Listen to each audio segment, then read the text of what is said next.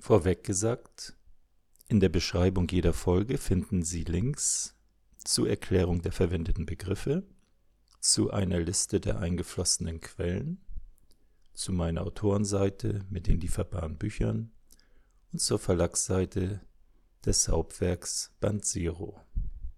Und nun geht es los. Vorneweg dieses Kapitel, das zur Ruhe kommen, ist ziemlich groß. Ich denke, wir schauen mal, wie weit ich jetzt im ersten Rutsch komme. Und möglicherweise machen wir daraus mehrere Teile. Das Kapitel heißt das zur Ruhe kommen und bezieht sich darauf, dass wir in einer informations- und reizübersättigten Welt leben, was es erschwert, Zugang zum inneren Selbst zu finden, beziehungsweise diesen Zugang, der ständig da ist, zu vertiefen und die Kommunikation, die mit dem inneren Selbst stattfindet, zu erkennen. Das kann man nicht in einer reizüberfluteten Umgebung, es sei denn, man schafft es tatsächlich, sich richtig auszuklinken und seitwärts in die psychologische Zeit abzutauchen. Wer damit etwas Übung hat, dem mag es gelingen. Aber wer sich bisher überhaupt noch nicht damit beschäftigt hat, für den ist es eigentlich, nicht nur eigentlich, für den ist es hilfreich, sich erstmal vielen Reizen zu entziehen. Und darum geht es hier. Das Kapitel beginnt mit einem Zitat von Jane Roberts, das ich hier auch gerne nochmal wiedergebe, weil es zutreffend ist nach meiner Auffassung. Es ist ein Geschenk, eine Gunst und für euch ein exquisites Vergnügen, auf eurem betriebsamen Planeten körperlich ins Leben zu treten, sicher eingebettet zwischen Sonnenauf- und Untergang, die Existenz getragen von den Jahreszeiten und vom Wirken eines übergeordneten, spontanen Willens. Jane Roberts Stress als Ausgangssituation im Zoo werden Tiere etwa doppelt so alt wie in der Freiheit. Die Ursache ist Genügsamkeit und Gelassenheit. Wir Menschen jedoch leben in Freiheit und sind entsprechend Stress ausgesetzt. Die Hektik und der Lärm einer Großstadt tragen nicht zum Genuss des Lebens bei. Die vielfältigen Aufgaben neben den Job verunmöglichen Mußestunden zur Reflexion. In Folge neigen wir dazu, unser gegängeltes Bewusstsein mit Alkohol zu betäuben, wenn Sorgen negative Gefühle auslösen oder aber das Gehirn von einem in Anführungszeichen anstrengenden Tag und der damit einhergehenden Sende- und Empfangstätigkeit erschöpft ist. Das Denken ist dann durch dessen Ermüdung erschwert. Unser Wachbewusstsein spürt dies als Isolierung vom inneren Selbst und würde den Erholungsschlaf einleiten. Doch dies lässt unser äußeres Ego häufig nicht zu. Es ist vielleicht erst 19 Uhr und wer geht dann schon zu Bett? Zum anderen möchte man nach einem harten, fremdbestimmten Arbeitstag selbstbestimmte Zeit verbringen. Naheliegend ist das Amüsieren. Also wird eine kleine Privatparty inszeniert, bei Alleinstehenden häufig mit sich selbst, in einer Bar oder zu Hause, beispielsweise mit einem guten Film, dazu Wein und ein paar Drinks und etwas zu knabbern. Wenn unsere der Entspannung dienenden Freizeithandlungen allerdings keine Gefühle mehr in uns wecken, bleibt dies eine trostlose Angelegenheit denn Fernsehen und Alkohol betäuben den Geist, anstatt ihn anzuregen. Nach einer kurzen Phase der Stimulation folgt dumpfes Konsumieren.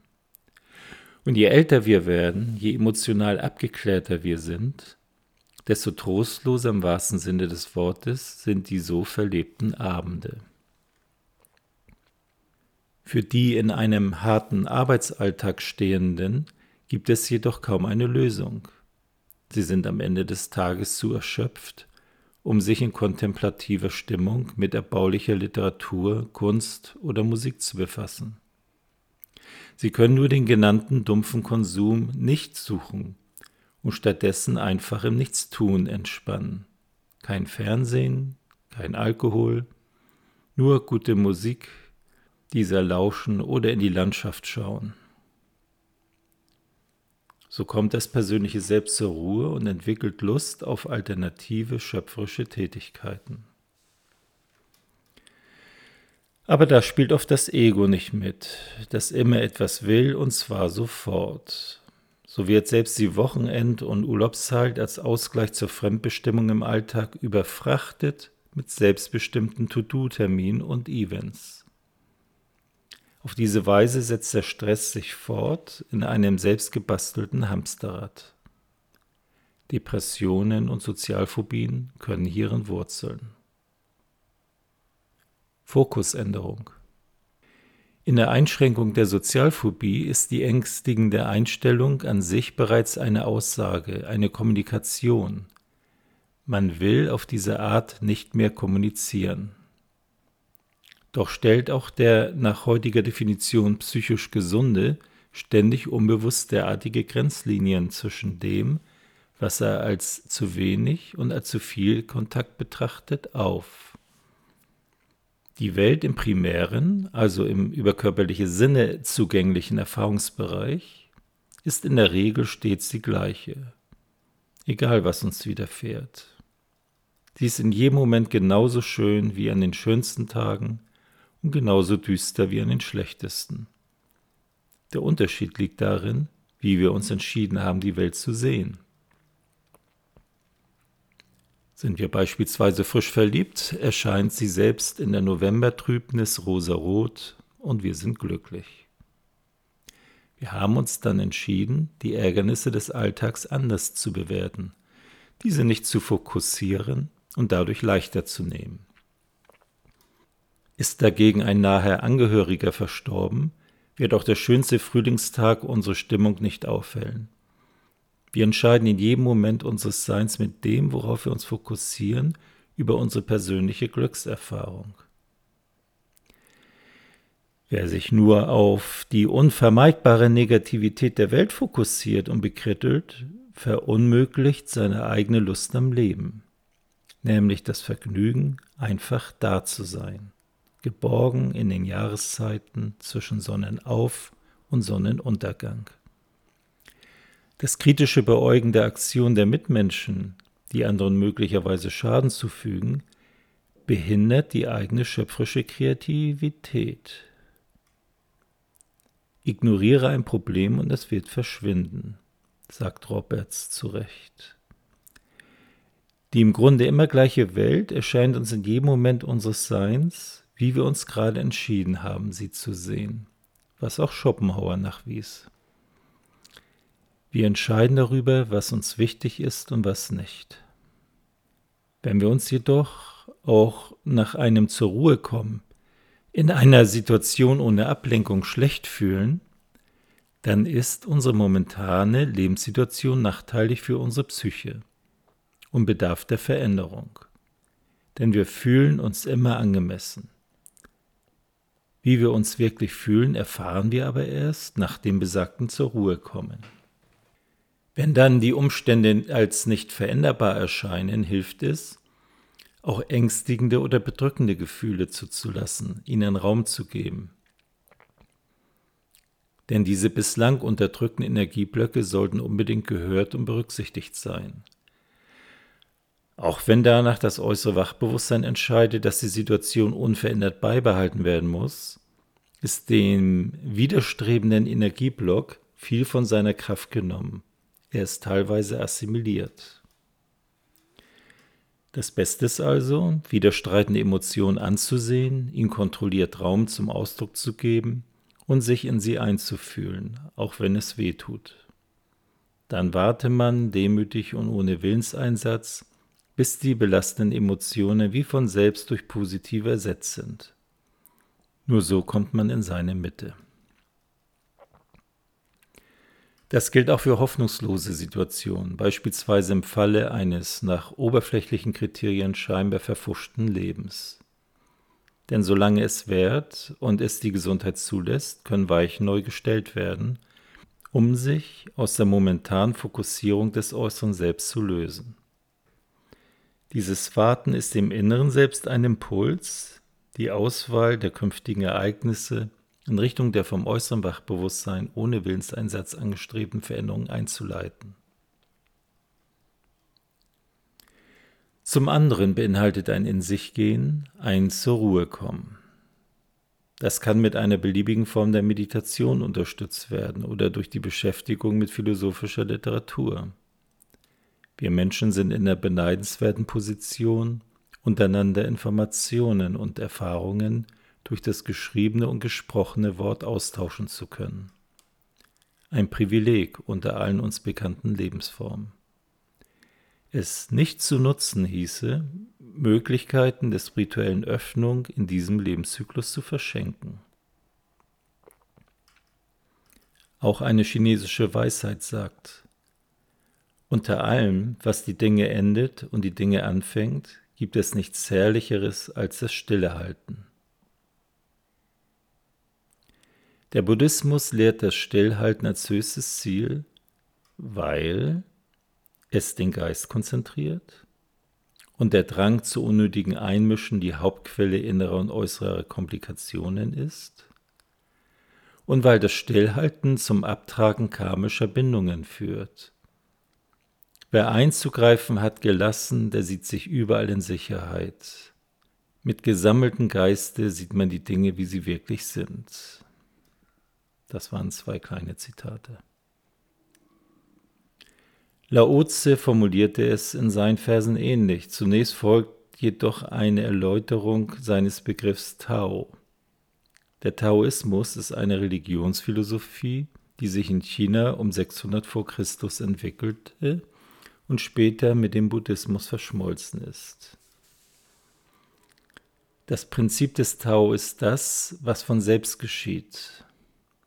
Das Tau ist das, von dem man nicht abweichen kann. Das, von dem man abweichen kann, ist nicht das Tau. Das Tau entspricht damit Emersons Lebensfaden. Und nun Laozes Verse. Nicht aus dem Hause gehen, doch alles wissen. Nicht aus dem Fenster blicken und doch das Tau des Himmels sehen. Je weiter hinaus man geht, desto weniger weiß man. Darum geht der Weise nicht hinaus und weiß doch.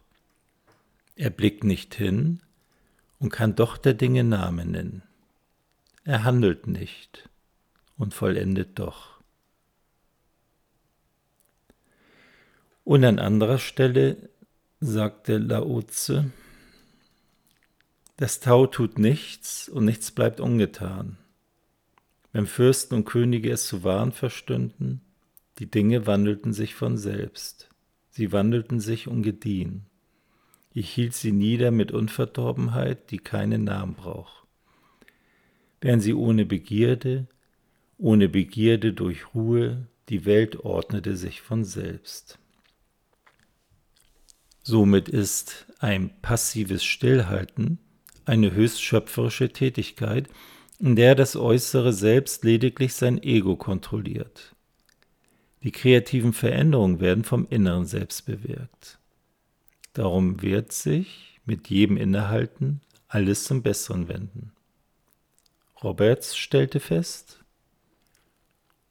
Oft unterwandert ihr einfach die euch über eure Sinnesempfindung vermittelte Wirklichkeit eures Lebens, den Überfluss an Vitalität und den Genuss des täglichen Augenblicks indem ihr die Wichtigkeit der Sekundärerfahrungen überschätzt und übertreibt.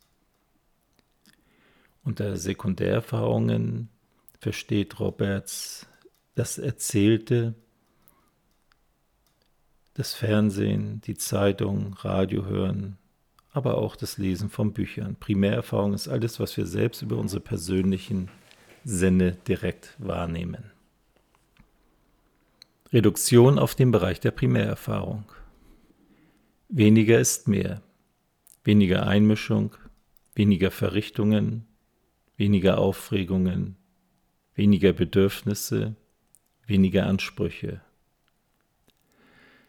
Ein Weg, den ruhigen, ausgeglichenen Zustand mit einer immateriellen, nicht machtorientierten Grundeinstellung zu erreichen, die wir einst als Kleinkind empfunden haben und der schon wegen der Abwesenheit aller aggressiven Emotionen erstrebenswert ist, ist der des In sich Gehens, eine Art Alltagsmeditation. In ihr ziehen wir uns in uns selbst zurück, nicht nur innerlich, was durch Lesen und Ruhen dem Aufspüren des eigenen Rhythmus geschehen kann, sondern auch äußerlich, indem wir jede Berieselung mit Hintergrundgeräuschen, also jede Ablenkung, vermeiden. Dieses nach innen schauen lenkt die Aufmerksamkeit auf die reichhaltigen Eindrücke innerer Sinne. Zugleich entzieht man der physisch projizierten Welt den Fokus, wodurch sich die Abtastung derer Planckzeiten verlangsamt.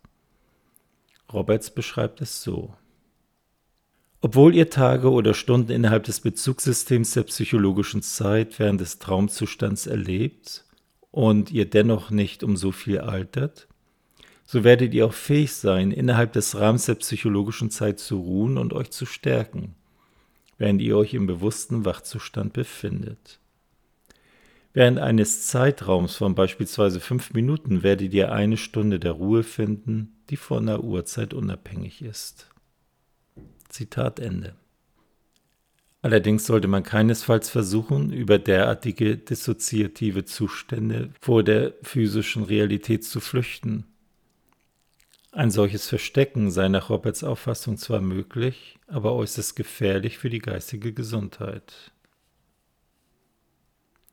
Anstelle der Sekundärerfahrung im Medienkonsum kann also treten, für leicht dissoziative Entspannungen in die Natur hinauszugehen, sie zu erkunden, zu wandern, zu gärtnern oder auf andere Weise mit Materie im Freien zu arbeiten. Mauern Sie ein Gartenhaus erleben sie mit ihrem Schaffen die Wetterwechsel und die Jahreszeiten unmittelbar. Ziege Jung beispielsweise hatte sich geerdet, indem er am Bodensee ein Wassergrundstück kaufte, wo er sehr viel schöpferisch genutzte Zeit verbrachte. Jedoch schrieb er dort weniger, als er mit eigenen Händen ein einfaches Haus und einige Kunstwerke baute. Er hatte hierbei keinen Plan, sondern folgte ausschließlich seiner Intuition. Wir leben in unserem Alltag beständig in Sichtweite der Hölle. Alle Sekundärinformationen vermittelnden Medien halten uns kontinuierlich über das dortige Geschehen auf dem Laufenden. Es ist ein faszinierendes Spektakel der Lügen und Täuschungen in Politik und Wirtschaft, gelegentlich auch in Dorfgemeinschaften und Familien. Wir haben jedoch nichts davon, ständig in die Negativität zu blicken, da es kaum möglich ist, auf die Herausforderung aller dort gezeigten Menschen Einfluss zu nehmen und die dortigen Verhältnisse zu bessern. Nur in unserem eigenen, meist nicht von Reportern und Kamerateams begleiteten Handlungen können wir dem anderen ein Engel oder ein Teufel sein. Denn letztlich entscheidet der Grad der spirituellen Informiertheit einer Person darüber, ob er liebevoll wertschätzend oder übergriffig, übervorteilend mit seinen Mitmenschen und anderem Seinen umgeht. Noch einmal Roberts. Die denkbar negativste Zukunftsprognose scheint euch am gelegensten zu kommen. Wenn ihr von den Gepressten und Ungeheuerlichkeiten in der Welt lest, sagt ihr in allem Ernst und ohne jeden Humor, wie kann ich der Wirklichkeit entkommen, dieser zerstörerischen Wirklichkeit unserer Gegenwart? Nach den praktischen Kriterien eurer unmittelbarsten weltzugewandten Erfahrung seid ihr und eure Welt im Moment, da ihr so sprecht, nicht im geringsten gefährdet. Ihr erfreut euch physischer Sicherheit, wie die unmittelbare Wahrnehmung eurer Körpersinne es euch meldet. Indem ihr euch darüber hinwegsetzt, reagiert ihr nicht angemessen auf die tatsächlich gegebene Situation. Zitat Ende. Und wieder geht es um den Unterschied zwischen Primär- und Sekundärerfahrung. Wir gestalten kollektiv und individuell unsere physische Realität. Also sollten wir vorsichtig sein mit unseren Wünschen und Erwartungen, denn sie könnten in Erfüllung gehen. Und nicht immer sind wir uns über alle Konsequenzen im Klaren.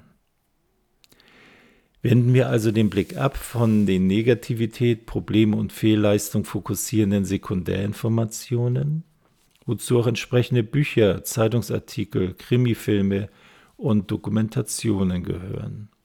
Wenden wir uns den über körperliche Sinne erfahrbaren Primärerfahrungen zu. Je mehr wir auf diese Weise zur inneren Ruhe kommen, desto stärker wird unser Geist in der schöpferischen Realitätsbildung und unerreichbar Scheinendes wird erreichbar. Der Schlüssel zur Zufriedenheit ist also, alle Erwartungen sausen zu lassen, außerhalb des Erreichten nichts mehr zu erwarten und zu erhoffen. Und das Leben wird sich zum Positiven wenden. Jeder Mensch arbeitet individuell wie auch in seinen Kollektiven an Herausforderungen. Die Lebensaufgaben drehen sich oft, wenn auch nicht immer, um spirituelle Schwachstellen, die es zu beheben gilt.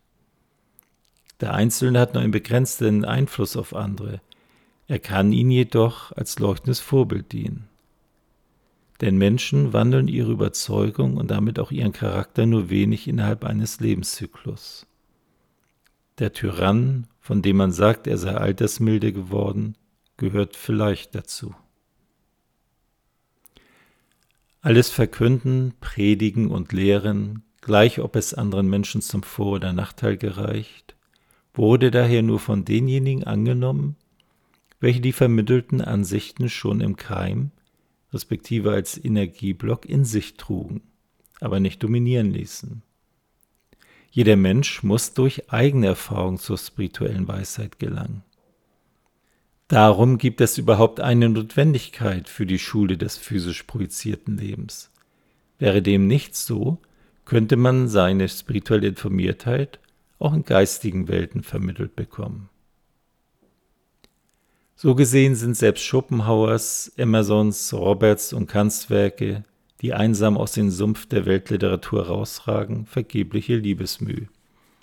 Diese nach Wahrheit strebenden positiven Schriften erleichtern es jedoch nach folgenden Generationen, ihre persönliche spirituelle Höherentwicklung zu beschleunigen, so wie es umgekehrt negative Texte charakterlich erbärmlichen Menschen ermöglichen, ihre Negativität zu vervollkommnen. An dieser Stelle sei Monroes Erkenntnis hinzugefügt, dass ein Weltverbesserer zu sein von niemandem im System erwartet wird, auch nicht von Gott respektive seinem Äquivalent. Indem man seine eigene spirituelle Informiertheit steigert, wird man jedoch unvermeidlich zum Vorbild für die Menschen, die sich damit schwer tun. Deshalb hat der gleichzeitige Fortgang vieler spirituell Hochstehender im Mittelalter zu einer leidvollen Phase in der Geschichte der Menschen geführt. Es fehlte fortan ihr Wissen, ihr Vorbild und ihr fördernder Einfluss. Die Abwendung von der Negativität der Welt kann also dadurch begonnen werden, dass man sich zunächst daran gewöhnt, keine Nachrichten, politischen Reportagen und Katastrophenmeldungen mehr zu verfolgen. Auch nicht beiläufig aus dem Radioprogramm. Stattdessen wende man sich den wenigen Inhalten aller Medien zu, die aufbauend oder sonst wie förderlich für die Menschheit sind und die spirituelle Informiertheit fördern. Hierzu gehören Reportagen über wissenschaftliche Untersuchungen genauso wie solche über Nachbarschaftsstreitigkeiten, weil wir hierdurch eine Kenntnis von der an sich problematischen Verfassung der durchschnittlichen menschlichen Natur bekommen und ohne selbst involviert zu sein, diese unvoreingenommen studieren können. Die Öffnung nach innen. Wenn wir wutgeladene Fanatiker beobachten, deren Ansichten wir nicht teilen, oder einen geistig Verwirrten, der seine Verwirrungen von sich gibt, dann fällt es uns leicht, die mentalen Beschränkungen dieser Person, ihre Verblendung zu erkennen. Schwerer ist es jedoch mit unseren eigenen Verblendungen. Nur wenige besitzen das Interesse und die Distanz sich selbst gegenüber um sich wie von außen gesehen zu betrachten. Wir erkennen also die Irrtümer und Verblendungen anderer und lernen daraus. Ein spiritueller Lernerfolg könnte sich in einer stoischen Grundhaltung des den Kümmernissen des Lebens gegenüber zeigen. Denn die Lebenserfahrungen lehren uns nach und nach, den Widrigkeiten des Lebens gelassen gegenüberzustehen und stets mit Bedacht zu reagieren. Diesem Gleichmut liegt die Erkenntnis zugrunde, dass Herausforderungen, die das äußere Wachbewusstsein oft als Unglücksfälle interpretiert, ohnehin nicht zu vermeiden sind. Wer mit dem schlechtest anzunehmenden Verlauf rechnet und auf das Beste hofft, wird nicht überrascht und regt sich nicht auf. Des Weiteren beinhaltet das genannte Betrachten eines Schauspiels auch eine Katharsis, sofern man seine eigene Rolle darin wiederfindet. In Folge lösen sich entsprechende eigene Konflikte auf. Ingrid schreibt, Warum glaubst du, gibt es Bücher, Komödien, Tragödien und Filme, sogar bis zu einem gewissen Grad die Medien? Mitten in einem spannenden Roman hörst du auf, du selber zu sein. Und deshalb, nur deshalb liest du ihn. Zitat Ende. Tagträume können nach Meg zum zur Ruhe kommen durchaus hilfreich sein, weil sie das äußere Wachbewusstsein von der ständigen Auseinandersetzung mit der physischen Projektion für eine Weile lösen. Er bezeichnet Tagträume als wichtig und heilsam, weil in ihnen spirituelle Führung erfahren werden kann. Die jüdische Historikerin Hannah Arendt hält eine Weltflucht in finsteren Zeiten der Ohnmacht für sinnvoll solange die Wirklichkeit nicht ignoriert wird, sondern als das, wovor man flieht, in ständiger Präsenz gehalten wird. Der Buddhismus favorisiert zwar die Aufmerksamkeit auf einen jeden Augenblick der physischen Existenz, geht dabei jedoch von ungleich ruhigeren Lebensumständen aus. Wenn ich mir selbst zu Hause nicht genug sein kann, bin ich mir nirgendwo genug. Deshalb muss ich mein Zuhause gegebenenfalls auf Kosten von Reisen und Vergnügen so einrichten, dass es mich befriedigt. Sowohl in Florida als auch auf Madagaskar und selbst künftig auf dem Mars kochen die Menschen nur mit Wasser. Kann man auf Reisen, wie schon der Taoismus lehrt, keine wesentlichen Erkenntnisse gewinnen. Reisen sind oft eine Flucht vor der Langeweile und dem Alleinsein mit sich selbst. Nur die Erscheinung des physischen Lebenssystems, der anzutreffenden Lebensformen und Gebräuche der Menschen unterscheiden sich. Es ist also ein zur Ruhe kommen in einer kontemplativen Lernumgebung vonnöten, die keinesfalls so langweilig ist, wie es zunächst erscheinen mag. Denn anstelle des Ärgerns und Sorgens tritt ein Nachdenken über alle Dinge, in dem jede auch noch so kleine Erkenntnis mit einer tief aus dem Innern kommenden Heiterkeit belohnt wird. Es ist außerordentlich befriedigend, durch sich selbst in diese angenehme Verfassung zu kommen und nicht in unserer Informationshülle darauf zu warten, einen solchen ausgeglichenen Zustand erst nach dem Ableben zu erreichen. Denn auch im Lebenszyklus haben wir die freie Wahl, etwas an uns herankommen zu lassen oder entweder durch äußere Gesten oder innerlich mental, abzublocken. Doch ist ein solcher Art ausgerichtetes Leben auch nicht frei von Nachteilen. Durch das zur Ruhe kommen wird der Wille des Egos stärker kontrolliert. Ohne dies wäre das zur Ruhe kommen nicht möglich. Als Nebenwirkung verlieren wir unser Interesse an vielen Spielen des Lebens, an Kontakten zu anderen und an Gesprächen mit spirituell uninformierten Menschen. Das führt zu Entfremdungen im Freundeskreis und in der Partnerschaft, bringt somit Schwierigkeiten an das Tageslicht, die zuvor durch Geschäftigkeit und Aktivitäten überdeckt waren. Wir erkennen uns erst dann, wenn wir mit uns selbst über längere Zeit allein sind.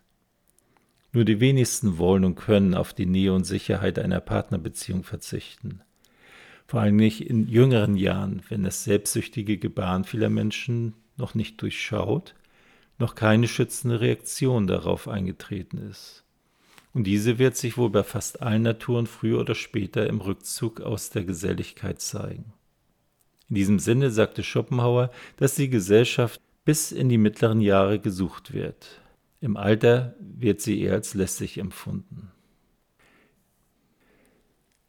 Doch so erstrebenswert ein zur Ruhe kommen für die im aktiven Leben stehenden Menschen auch ist, diejenigen, welche als Paar oder Einzelperson ohne aktive Kontakte allein im Leben stehen und folglich nur noch wenigen Reizen aus der physischen Welt ausgesetzt sind, müssen den umgekehrten Weg gehen, um in ihrer Isolation nicht mental Schaden zu nehmen. Denn die Folgen eines andauernden, isolierten und beschaulichen Lebens in den eigenen vier Wänden sind Überängstlichkeit, Weltfremdheit, und eine Entwöhnung vom Menschen und der physischen Projektion überhaupt. Einsamkeit macht ängstlich. Einsame agieren beim Anblick nicht vertrauter Menschen wie fremdelnde Babys. So bedrohlich erscheinen ihnen die hastenden, oft selbstbezogenen Menschen, die Unbekannten, die je nach Gusto mal wild, mal freundlich und mal unfreundlich sich gebärden. Denn ein Baby fremdelt aus dem gleichen Grund wie ein isoliert lebender Mensch, nämlich aufgrund des vorübergehenden, ruhigen und reizarmen Daseins. So erschöpfen zahlreiche plötzlich einströmende neue Sinneseindrücke den Betroffenen bis zum Zusammenbruch, wenn beispielsweise ein alter Mensch doch noch einmal seine Wohnung verlassen muss. Hier zeigt sich die Folge einer langwierigen Entwicklung, in der das für diese physische Umwelt zuständige äußere Ego seine Kompetenz nun mehr und mehr verliert, bis es unfähig geworden ist, einströmende neue Reize zu verarbeiten. Auf diese Weise enden isoliert lebende Paare oder Einzelpersonen in einer Lebensuntüchtigkeit und verlernen zudem die Spielregeln der Kommunikation im gesellschaftlichen Zusammenleben. Denn auch Begrüßungen, Benimmregeln und ähnliche Rituale, Kommunikation überhaupt unterliegen weitgehend feststehenden Regeln der Gesellschaft, die ohne ständige Übung verlernt werden. Wenn diese Entwicklung ohne Gegensteuern hingenommen wird, dann erleidet der Betroffene mehr und mehr die Qual, in dem Gefängnis der Isolation gefangen zu sein, wie ein lebenslänglich Inhaftierter, welcher jedoch in der Regel nach äußeren Aktivitäten strebt. Dieser hat seine Motivation, damit seinen Antrieb, sich mit Sinneseindrücken und Menschen auseinanderzusetzen, noch nicht verloren. Und damit eine Chance nach der Rückkehr in die Freiheit, in einem mehrjährigen Lernprozess, seine Lebenstüchtigkeit wieder zu erlangen. Auch nach einer Nahtoderfahrung dauert es bis zu sieben Jahre, bis das Fremdeln abgelegt ist. Selbst wenn im physischen nur wenige Minuten vergangen sind, kann der Betroffene Monate psychologischer Zeit in einer sehr entspannenden geistigen Welt verbracht haben. Wenn nun ein angenommenes, ideales persönliches Selbst zwischen der Zurückgezogenheit in Kontemplation und dem im Trubelsein immer wieder wechselt, sollte es dennoch nicht das politische Weltgeschehen verfolgen. Denn Roberts warnt, in einer bestimmten Weise befinden sich die Menschen an diesem Punkt an einem Übergang. Es ist eine Zeit und eine Wahrscheinlichkeit, in der jede mögliche Hilfe erforderlich ist, und eure Gaben, Fähigkeiten und Vorurteile bereiten euch einzigartig auf das Schauspiel vor. Gleichzeitig möchte ich euch raten, Befasst euch nicht zu sehr mit dem Weltgeschehen, da die Konzentration auf eure eigene Natur und auf die physische Natur eurer Welt, wie auf die Jahreszeiten, euch erlaubt, eure eigenen Energien zu erfrischen und euch frei macht, damit ihr von der Einsicht profitieren könnt, die so nötig ist. Zitat Ende. Und das gilt insbesondere für schwierige Zeiten.